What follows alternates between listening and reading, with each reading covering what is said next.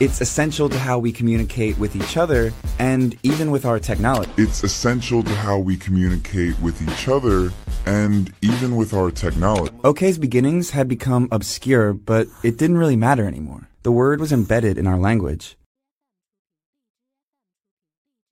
OK's beginnings had become obscure, but it didn't really matter anymore. The word was embedded in our language. OK's beginnings had become obscure, but it didn't really matter anymore. The word was embedded in our language. It's sort of a reflex at this point. We don't even keep track of how much we use it. It's sort of a reflex at this point. We don't even keep track of how much we use it.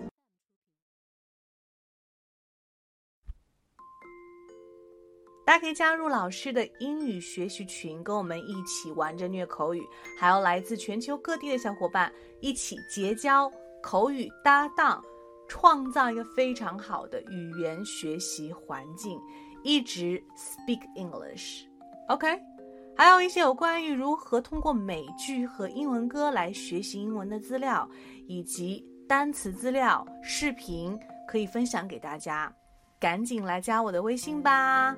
See you really soon and have a good day. Stay tuned.